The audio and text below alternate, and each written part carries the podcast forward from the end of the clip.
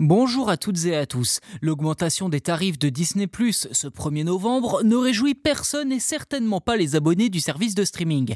Mais si vous êtes justement client du géant américain, eh bien sachez qu'il va falloir faire attention à votre boîte mail dans les prochains jours. Une campagne de phishing est actuellement en cours et des pirates souhaitent profiter de cette petite période de flou pour mettre la main sur vos données personnelles.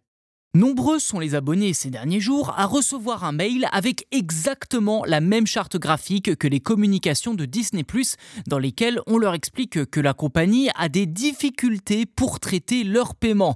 Afin de régler la situation, le mail demande à l'internaute de cliquer sur un bouton Valider les informations de paiement, le renvoyant ensuite sur une page où il lui faut taper ses identifiants et ses coordonnées bancaires.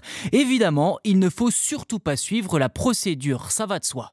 Comme souvent dans les affaires de phishing, le mail cherche à instaurer une situation d'urgence.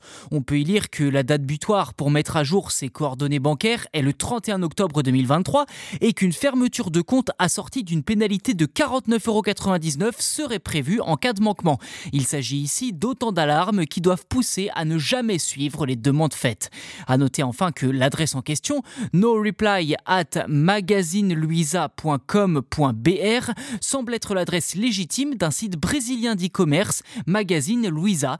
Elle aurait ainsi été usurpée par des pirates pour mener diverses campagnes d'escroquerie, dont une utilisant cette fois l'identité de l'agence de paiement en ligne de contravention Antei.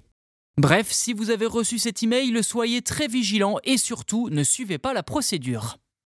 Voilà pour cet épisode. N'hésitez pas à vous abonner au podcast si ce n'est pas déjà fait sur votre plateforme d'écoute préférée. C'est gratuit et en plus, vous serez les premiers informés lors de la sortie des futurs numéros. Merci encore pour votre soutien et à très vite.